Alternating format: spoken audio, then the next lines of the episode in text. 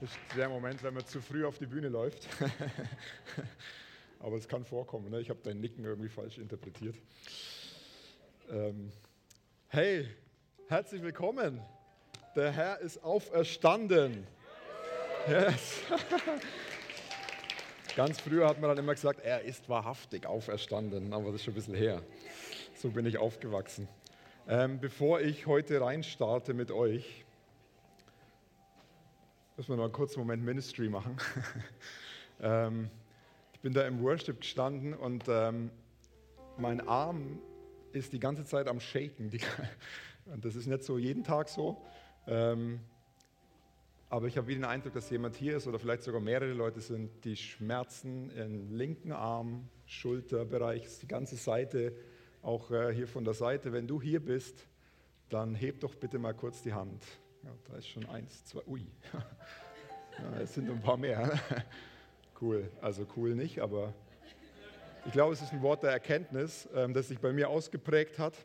Und ich möchte gerade einfach Heilung aussprechen über euch, über euren Arm, über eure Schulter, dass jede Szene, jeder Muskel, jeder Nerv wieder in seine göttliche Ordnung gerade jetzt kommt. Hey, wir reden heute über Auferstehungskraft. Und diese Auferstehungskraft ist in dir und die fließt gerade jetzt durch dich.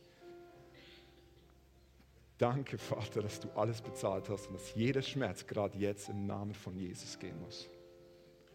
Und jetzt kannst du gerade mal ausprobieren. Und wenn es besser ist, dann darfst du gleich nochmal die Hand heben, damit wir Jesus die Ehre geben. Ist da jemand, der Schmerzfreiheit erlebt hat oder Verbesserung? Ist besser? Come on, danke Jesus. Du dir auch? Yes, Halleluja. Noch jemand? Ich halte nur, damit ich euch da oben aussehe. Da vorne. Come on, da ist noch jemand. Komm, lass uns Jesus nochmal einen Applaus geben.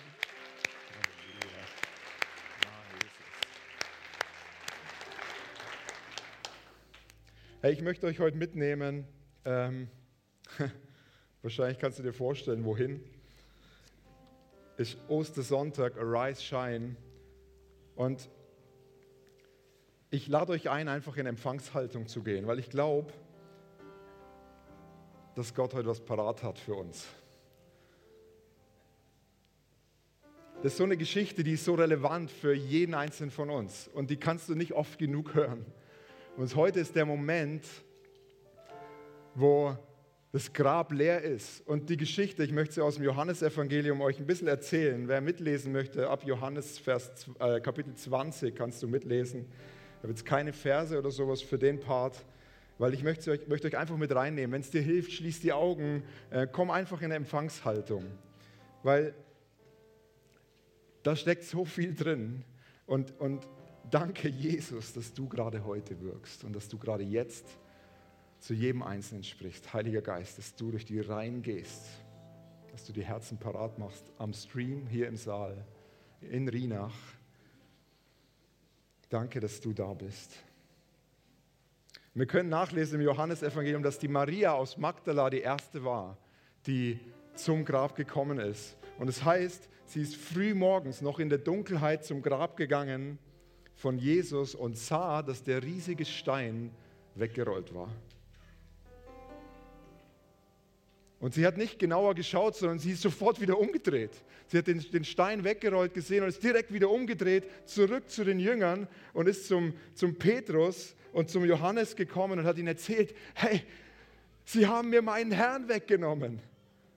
Sie haben den Herrn aus dem Grab genommen und wir wissen nicht, ich weiß nicht, wo sie ihn hingebracht haben. Sie hat gedacht, er ist gestohlen worden. Und sie war traurig, weil sein Leib nicht mehr da war. Und die beiden, der Johannes und der Petrus, sind sofort losgelaufen. Und es ist mir spannend, heißt dann, dass der Johannes als erster ankam. So, Petrus und Johannes, ich stelle mir die so vor, die sind so im, im Sprint unterwegs gewesen. Und ich weiß nicht, was in ihnen abgegangen ist, aber die waren, die waren völlig durch. Und Johannes ist scheinbar der Sportlichere, der ist am Petrus vorbei und war zuerst und was er gemacht hat, ist, er ist so zum Grab gekommen und hat mal so reingeschaut und ist direkt wieder zurück und hat gesehen, das Grab ist leer. Und dann kommt der Petrus und der Silvan hat gestern über Petrus gesprochen und es ist so cool gewesen. Wenn du gestern da warst oder es nicht gesehen hast, ähm, schaust dir noch an oder hörst dir an, weil er geht so ein bisschen um den Charakter von Petrus. Der ist direkt vorbeigeschossen und ins Grab rein. ist so der, yes, der vorlaute Petrus, der immer, ne, äh, da gibt es so einige Geschichten von ihm. Und er ging direkt in die Grabkammer hinein und er sah auch das Tuch, das um den Kopf von Jesus gewickelt war und es lag zusammengerollt an einer Stelle, nicht bei den Binden. Und jetzt kam auch der Johannes nach ins Grab. Und dann heißt es, und er sah alles und er glaubte. So, Maria hat reingeschaut, erster Moment nur gesehen, also sie hat gar nicht reingeschaut, sie hat einfach gesehen, der Stein ist weg und dreht um. Dann kommt der Johannes, der schaut so rein, sieht, der Leib ist tatsächlich nicht mehr da. Und dann kommt der Petrus, der geht rein, und, und dann kommt der Johannes auch wieder mit dazu und dann kommt der Moment, wo es heißt, und er sah und er glaubte. Jetzt hat es Sinn gemacht. Jetzt hat es Sinn gemacht, wovon Jesus gesprochen hat. Jetzt ist Offenbarung geflossen über das, was in dem Moment passiert ist. Er ist nicht irgendwo weggenommen worden, sondern er ist auch verstanden. Und dann finde ich spannend, da heißt es dann, die beiden Jünger gingen nun wieder nach Hause. ich denke mir so, ja, okay. Ähm, also ja, also sie sind halt nach Hause gegangen. Okay, mehr, ich will da nichts hineininterpretieren, okay? Aber die Maria, bei der hat es noch nicht den Offenbarungsmoment gegeben. Die blieb stehen draußen und weinte. Und nach einiger Zeit beugte sie sich ebenfalls vor, um ins Grab zu schauen. Sie hat es bisher noch nicht einmal geschafft, da richtig reinzugucken. Sie hat sich nach vorne gebeugt und dann sah sie zwei Engel im Grab sitzen. Ich finde es so großartig. Und die fragen sie, hey, warum weinst du, Maria? Und sie sagt, hey, sie haben meinen Herrn weggenommen. Und ich weiß nicht, wo sie ihn hingebracht haben. Sie hat wirklich Not gehabt. Und dann kommt der Vers 14, also Johannes 20, Vers 14, und da heißt es, auf einmal stand Jesus hinter ihr. Und sie dreht sich nach ihm um, sieht ihn und erkennt ihn nicht. Und Jesus fragt sie, warum weinst du, liebe Frau? Wen suchst du? Was für ein Typ, oder? Der steht hinter ihr und fragt sie, wen suchst du? Und dann kommt Maria, dachte, er sei der Gärtner. Ich weiß nicht, ob die Krimis heutzutage deswegen immer sagen, der Mörder ist immer der Gärtner. Aber Und dann sagte, Herr, wenn du ihn weggebracht hast, sagt sie zu Jesus, ne, hey, dann sag mir bitte, wo du ihn hingelegt hast und hol ihn wieder. Und dann kommt der Moment, Vers 16 sagt Jesus, Maria. Er spricht nur ihren Namen aus.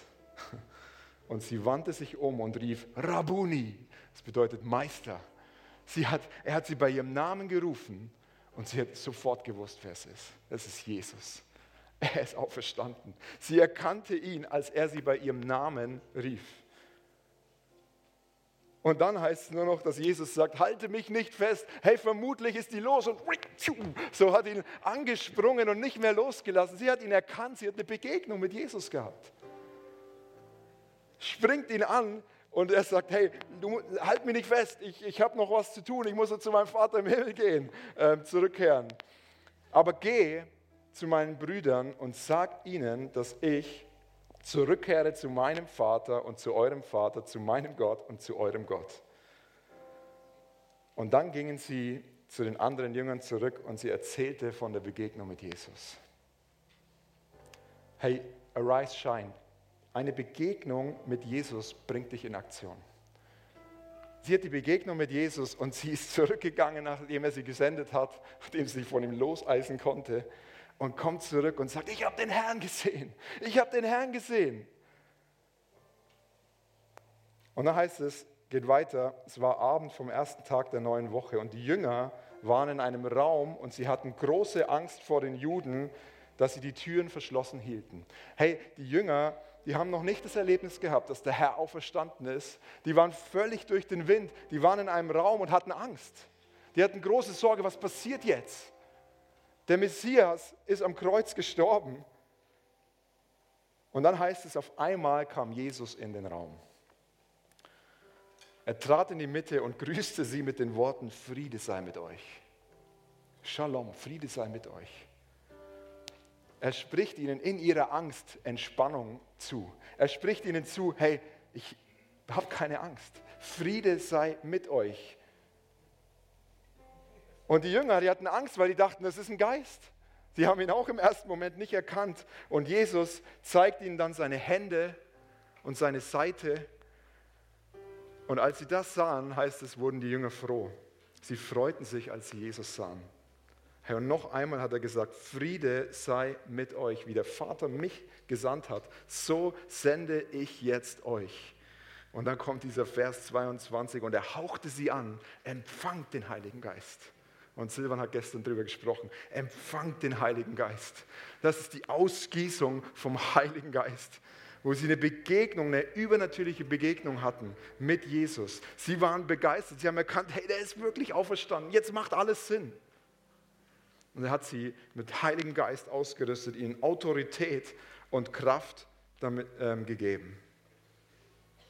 Und dann geht es aber weiter. Da heißt es nur der Thomas, einer der Jünger, der war nicht mit dabei. Hey,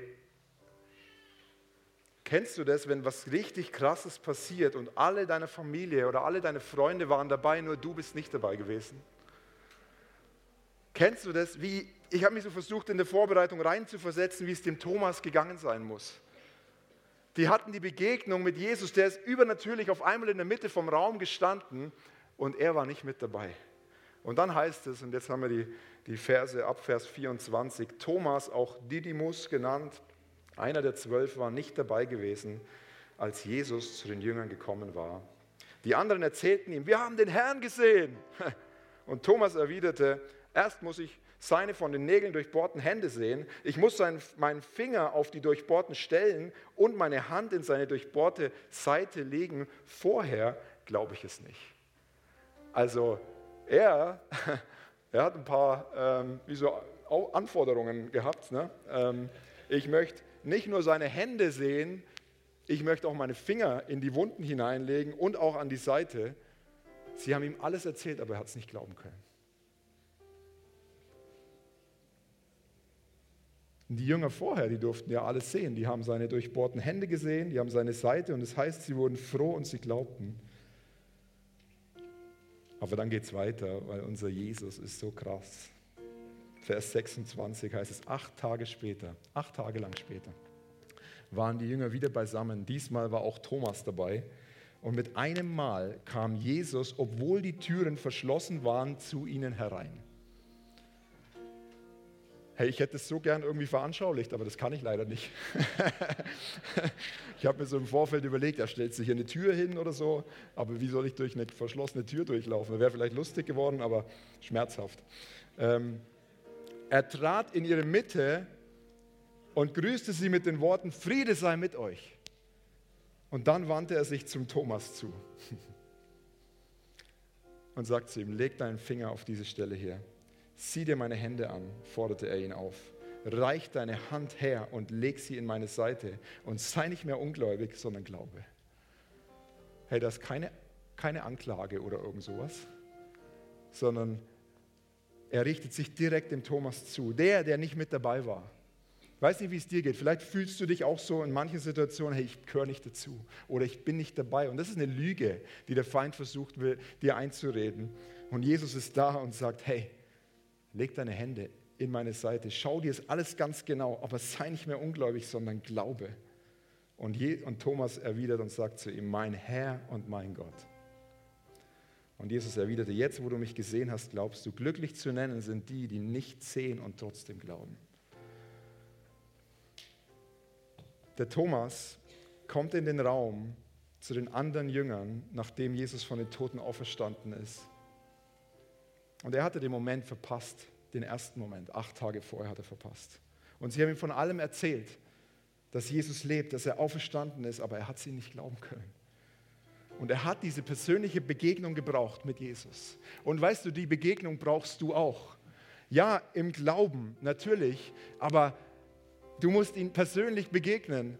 Damit dann verändert es dein Leben. Du brauchst diesen Moment in deiner Zeit mit ihm, wo du ihm begegnen kannst und wo du sagen kannst, hey, ich möchte dich sehen, ich möchte dich schmecken, ich möchte dich berühren, ich möchte eine Berührung in meinem Herz haben.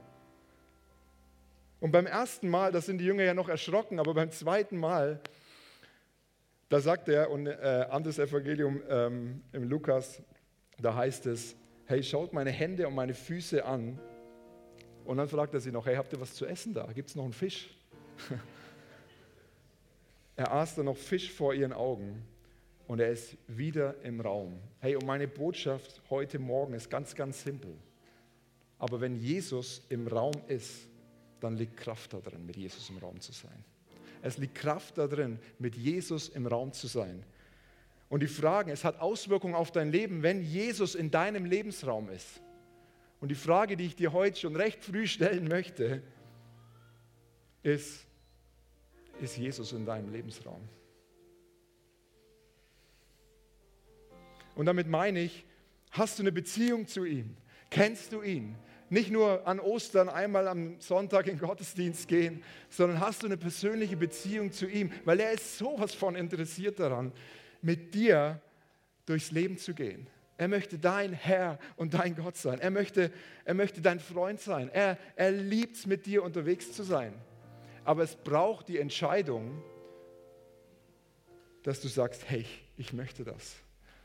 Hey, wir haben jetzt zwei Tage darüber gesprochen. Jesus ist ans Kreuz gegangen für unsere Schuld. Er hat den Schuldschein komplett bezahlt und er ist nach drei Tagen auferstanden. Und es ist die Frage im Raum, und ich möchte sie dir gerade jetzt stellen. Ist Jesus in deinem Lebensraum? Möchtest du, dass Jesus in deinen Lebensraum kommt? Hey, wenn du heute hier bist, dann bitte ich euch noch einmal oder dich noch einmal, deine Hand zu heben. Yes, danke für deine Hand. Sei mutig, das ist der Moment. Hier oben sehe ich noch eine Hand. Hey, herzlichen Dank. Und da ist noch eine. Halleluja.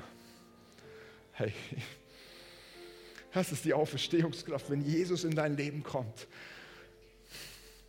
dann kommt sein Heiliger Geist mit. Und das ist das, was dich leitet und führt durch deinen Alltag. Und es bedeutet, dass du sagst, hey, ich kehre um von meinen Wegen und richte mich neu aus auf deine Wege. Die Bibel nennt es Buße tun, umkehren von dem, was ich bisher gelebt habe und neu zu denken, zu sagen, hey, das mache ich nicht mehr. Ich möchte in deiner Kraft auf dich schauen. Ich möchte mit dir mein Leben leben. Und wenn dich das betrifft, wenn du gerade die Hand gehoben hast, hey, lass uns gemeinsam gerade beten. Und vielleicht können wir einfach alle mitbeten, okay? So danke Jesus, dass du da bist. Danke, dass du meine Schuld getragen hast. Dass du der Schuldschein, der auf mich ausgestellt war, dass der zerrissen ist. Er ist nicht nur zerrissen, er ist ungültig geklärt, erklärt. Danke, dass ich jetzt zu dir kommen darf. Danke, dass du für mich ans Kreuz gegangen bist. Und danke, dass du nach drei Tagen auferstanden bist. Ich gebe dir jetzt mein Leben hin. Und ich bitte dich, nimm es. Ich möchte deine Wege gehen und nicht mehr meine. Halleluja. Amen. Halleluja. Lass uns einen riesen Applaus geben für Jesus. Danke.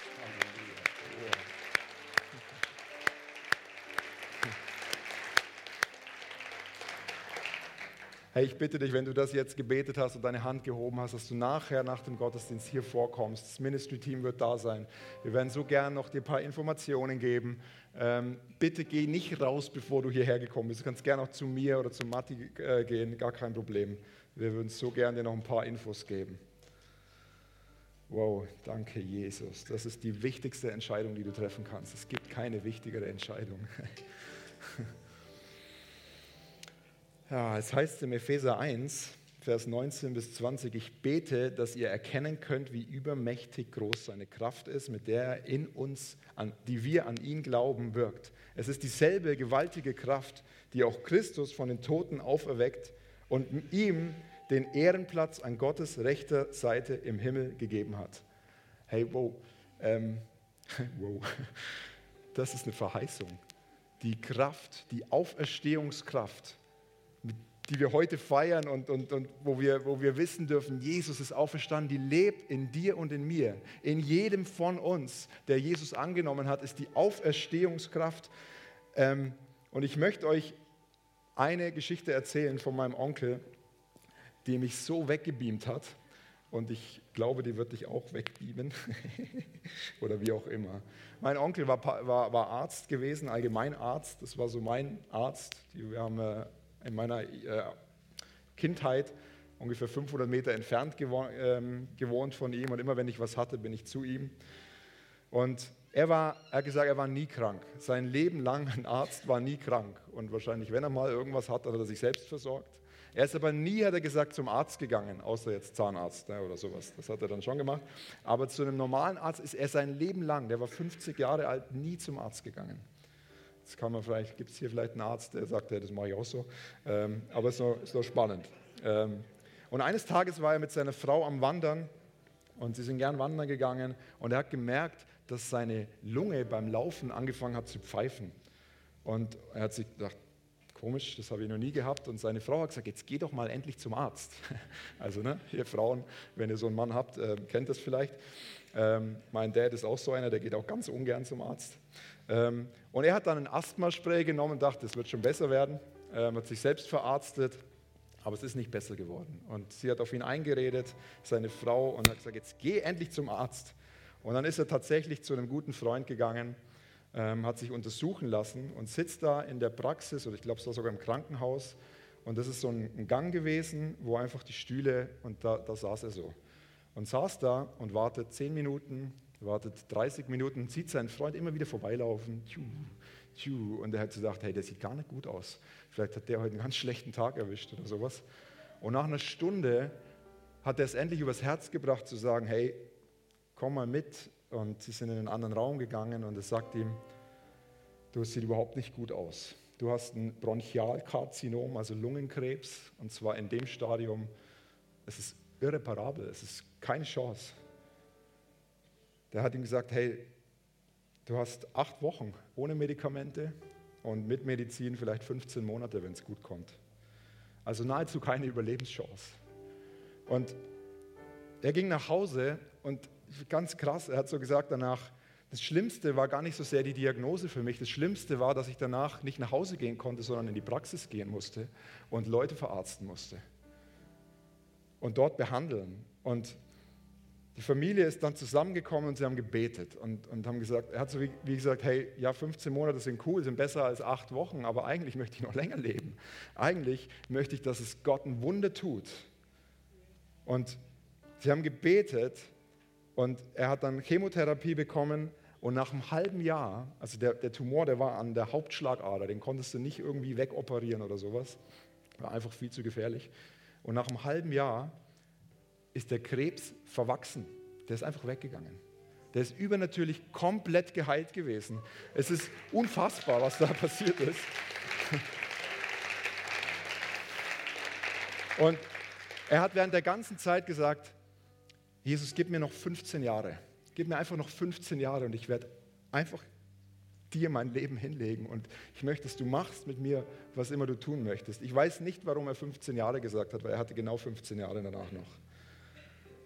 Er hat seine Praxis verkauft, hat Healing Rooms gegründet in Augsburg, also Heilungsräume, und ist letztendlich Healing Room Leiter von ganz Deutschland geworden und hat Wunder über Wunder erlebt.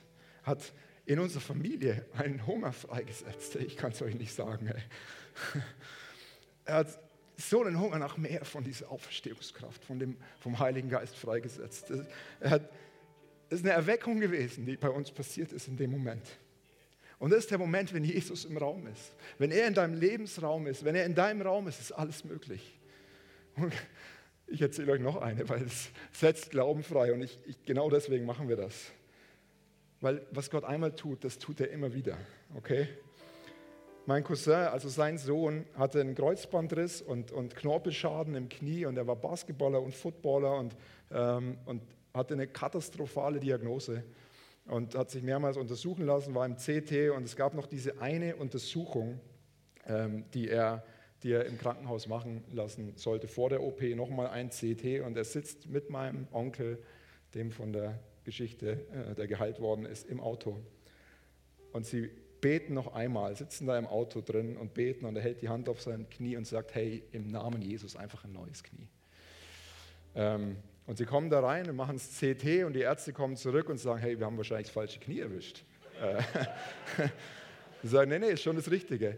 Es ist nichts mehr zu sehen, komplett geheilt. Das ganze Knie ist komplett wieder gesund gewesen. So.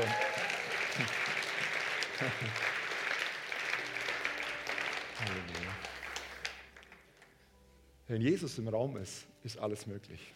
Wenn Jesus im Raum ist, ist alles möglich. Jetzt erzähle ich euch noch eine Geschichte, aber das ist eine aus der Bibel. Und zwar ist die in Lukas 8, 41. Das ist die Geschichte von der zwölf Jahre alten Tochter vom Jairus. Und der Jairus, der kam, also der Vater kam zum Jesus, wirft sich vor ihm nieder und sagt, hey, bitte komm ganz schnell zu meiner zwölfjährigen Tochter. Komm ganz schnell, weil sie liegt im Sterben. Und, und Jesus war mit, um, umrandet von einer Menschenmenge, die alle was von ihm wollten und er konnte gar nicht, aber er hat gesagt, ja, ich komme dann gleich. Und währenddessen hat ihn, das ist die Geschichte, wo eine Frau an seinem Saum festhält und Kraft von ihm ausgeht und er sagt, hey, jemand hat mich berührt, da ist Kraft von mir ausgegangen und es ist eine, eine blutflüssige Frau, zwölf Jahre blutflüssig, die in dem Moment komplett geheilt wird. Und danach, und das finde ich so krass, kommt jemand zum Jairus und sagt, hey, sorry, aber deine Tochter ist gerade gestorben. Und jetzt lass Jesus bitte in Ruhe. Hey, kennst du den Moment, wo, wo du, wie du brauchst ein Wunder in deinem Leben und auf einmal kommt jemand und sagt dir, hey, es ist eh schon vorbei, lass es sein, ähm, der Bereich ist wie tot. Und jetzt nervt Jesus nicht mehr damit, weil das ist abgeschlossen. Guck nach vorne. Das ist die Stimme der Entmutigung. Und das Coole ist, dann kommt wieder so ein Aber Jesus-Moment. Jesus hat es gehört und sprach, fürchte dich nicht, Jairus, glaube nur, so wird sie gerettet werden. Und dann kommt Jesus in das Haus und da waren einige Leute versammelt und er ließ niemanden reingehen. Er ist da vorbeigelaufen und er hat noch den Petrus, den Jakobus und den Johannes und die Eltern, also Jairus und seine Frau von dem Kind, mit reingenommen. Und alle waren am Weinen und waren tief traurig. Und Jesus sprach, weint nicht, sie ist nicht gestorben, sie schläft nur. Und in dem Moment fangen alle an zu lachen und lachen ihn aus. Und so wie ich das da drin lese, haben auch die Jünger angefangen zu lachen. Und er, dann heißt Jesus schickt alle aus dem Raum raus und er ist allein mit der Tochter drin.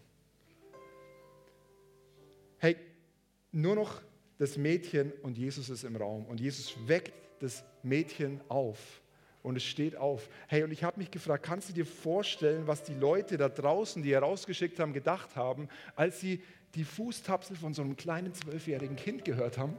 Die vor der Tür stehen und gesehen haben, Scheibe, die ist, die, ist, die ist am Leben. Sie lebt, sie hat gar nicht, sie war nicht tot, sie hat nur geschlafen. Er hat sie auferweckt. Das ist der Moment, wenn Jesus im Raum ist, wo alles möglich ist. Es ändert alles. Selbst wenn dich alle verlassen haben, selbst wenn du das Gefühl hast, ich bin ganz allein auf weiter Flur, wenn Jesus in deinem Raum ist, hast du alles, was du brauchst. Und ja, wir sind für Gemeinschaft geschaffen. Und wenn dich das betrifft, dann komm zu uns. Wir, wir nehmen dich liebend gern mit auf hier in die Gemeinschaft der Gläubigen. Ich möchte die Band gern mal mit wieder nach oben bitten. Und ich möchte einen Moment nehmen. Ähm, wo wir dir uns dieser Auferstehungskraft aussetzen. Wenn du heute hier bist und Schmerzen hast, sei es innerlich, seelische Schmerzen oder äußerlich, körperlich,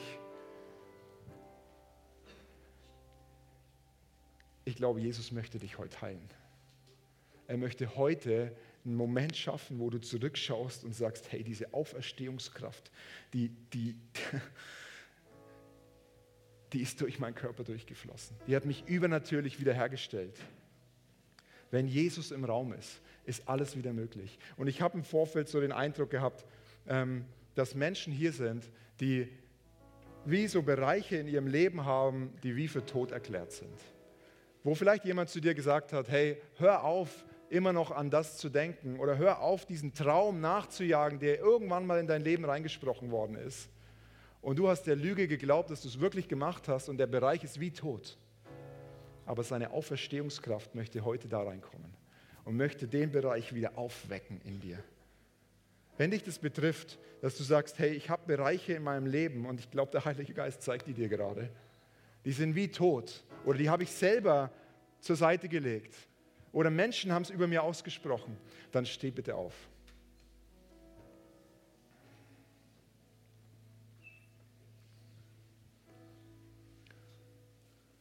Halleluja. Wenn du Schmerzen hast, steh bitte auf. Innerlich oder äußerlich ist völlig egal. Oh. Halleluja.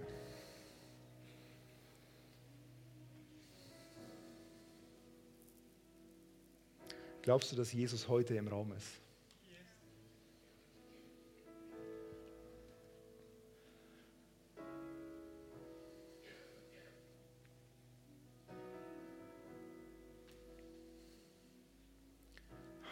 Geist, wir sind hier vor dir heute Morgen.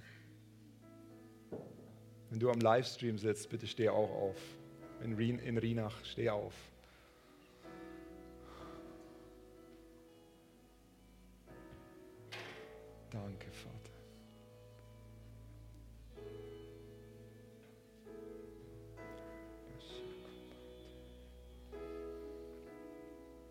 Heiliger Geist, gieß aus dein Feuer gerade jetzt. Gieß aus dein, deine lebensspendende Kraft in die Bereiche. Ich spreche aus, dass die Träume, die du beerdigt hast, gerade jetzt zum Leben zurückkommen im Namen von Jesus.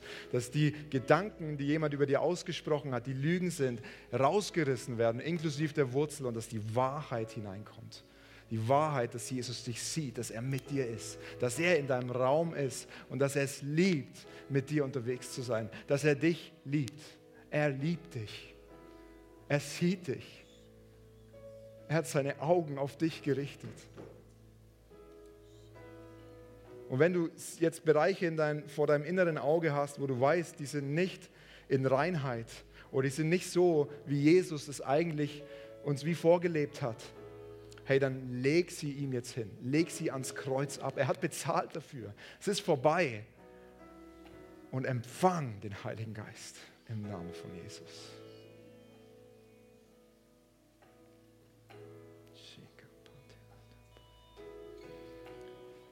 Wenn Bereiche in deinem Leben wieder aufgeweckt werden, dann ist es Erweckung. Ich möchte euch ganz kurz noch zum Abschluss, ich habe gerade ein Buch gelesen, wo es um die Erweckung aus Wales geht. Wales ist Anfang, also 1904, 1905 rum gewesen. Die haben Gebetsveranstaltungen gehabt an einem Abend und dann noch weitere gemacht. Und das sind 16 Paare gewesen, die ihr Leben wie hingelegt haben, gesagt haben, Jesus, was immer du tun möchtest, der Moment der Hingabe, tu es. Und am Anfang der Woche waren es 16 Paare und am Ende der Woche waren es 64 Personen, die ihr Leben hingelegt haben und gesagt haben, was immer du möchtest, tu es. Und jetzt kann man sagen, ja gut, ist eine Verdoppelung, ist schon ganz cool, aber Erweckung stellen wir uns manchmal anders vor. Aber ich sage dir eins, der Mann, der die, die Abende geleitet hat, hat der Zeitung dann geschrieben und hat gesagt, die haben einen Artikel dann geschrieben, passt auf, macht euch bereit, das ist die größte Erweckung, die Wales jemals gesehen hat. Das ist die größte Erweckung, die Wales jemals gesehen hat. Hey, und ich sage euch heute, passt auf, macht euch bereit. Es wird die größte Erweckung sein, die die Schweiz jemals gesehen hat. Okay? Lasst uns dem ausstrecken. Nicht, weil ich irgendwas toll mache oder Matti oder sonst wer, sondern weil der Heilige Geist kommt, weil seine Kraft hier reinbricht. Und lass uns die kleine, der kleinen Wolke nachgehen. Und wenn es dich trifft gerade, dann gib dem Ausdruck und gib ihm dein Leben hin. Lass uns jetzt mit Lobpreis auf, aufsteigen und, und ihn anbeten, ihn groß machen und sehen, was er tun möchte. Wenn du möchtest, komm hier vor, wir haben extra viel Platz. Wenn dir das hilft, komm nach vorne und streck dich aus und Gib ihm dein Leben heute Morgen neu hin und seine Auferstehungskraft wird dich neu erwecken. Halleluja.